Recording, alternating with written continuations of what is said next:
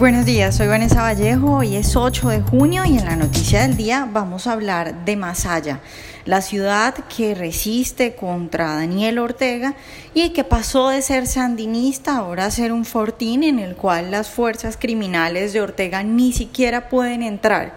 Y todo esto gracias a la cooperación privada y espontánea de la gente de Masaya. A nuestros lectores les damos la bienvenida y a quienes nos escuchan a través de YouTube les recordamos que para oírnos sin retraso pueden suscribirse en nuestro sitio web. En Nicaragua están sucediendo cosas muy importantes. Llevan ya más de un mes en protestas. A pesar de la represión brutal que han recibido los nicaragüenses, siguen en las calles. Parece que antes la rabia y la indignación por la represión ha aumentado su ánimo para conseguir la caída de Ortega. La oposición está planteando un paro nacional al que esperan que se sumen todos los grandes empresarios y también están invitando a la gente a no pagar impuestos. Si estas iniciativas se logran realizar de manera organizada con la participación de la mayor parte de la población, Ortega se cae.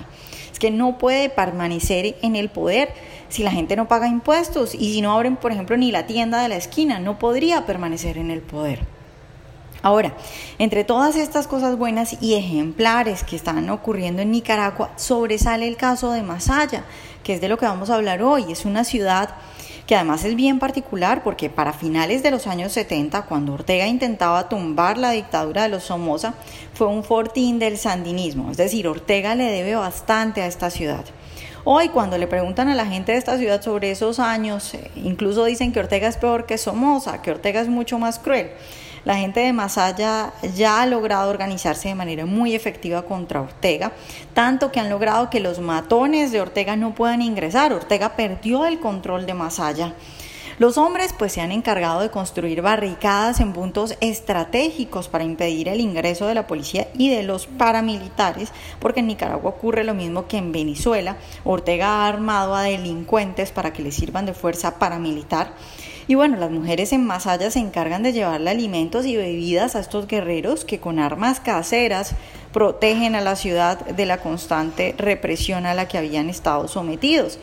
Porque, a ver, esta decisión de construir barricadas y de no dejar entrar a las fuerzas de Ortega se toma después de largos días y terribles eh, represiones de ataques de las fuerzas paramilitares y de los militares de Ortega en los que, por ejemplo, además de asesinar a los protestantes, realizaban saqueos constantes a los mercados y a los comerciantes. Entonces la gente de más allá ha decidido que no aguantaba más y que simplemente no iba a dejar entrar a esta gente a su ciudad. Se ha organizado también, por ejemplo, un grupo de primeros auxilios compuesto principalmente por estudiantes de medicina que han utilizado una iglesia católica prestada por el padre de esa iglesia eh, como enfermería, la utilizan como enfermería y centro de operaciones, atienden ahí a los heridos tanto de un lado como del otro, a los heridos del otro lado, los heridos de Ortega, por ejemplo, si capturan a un militar o a un paramilitar, lo que hacen es que lo curan y luego lo entregan a sus familiares. Contrario, por supuesto, a lo que sucede si la gente de Ortega captura a alguien eh, que está en su contra, alguno de los rebeldes. Si lo capturan, si alguien es capturado por la gente de Ortega, pues o es torturado o es asesinado. Ahora, tienen también un sistema de seguridad con el que, en el que colaboran todos los habitantes.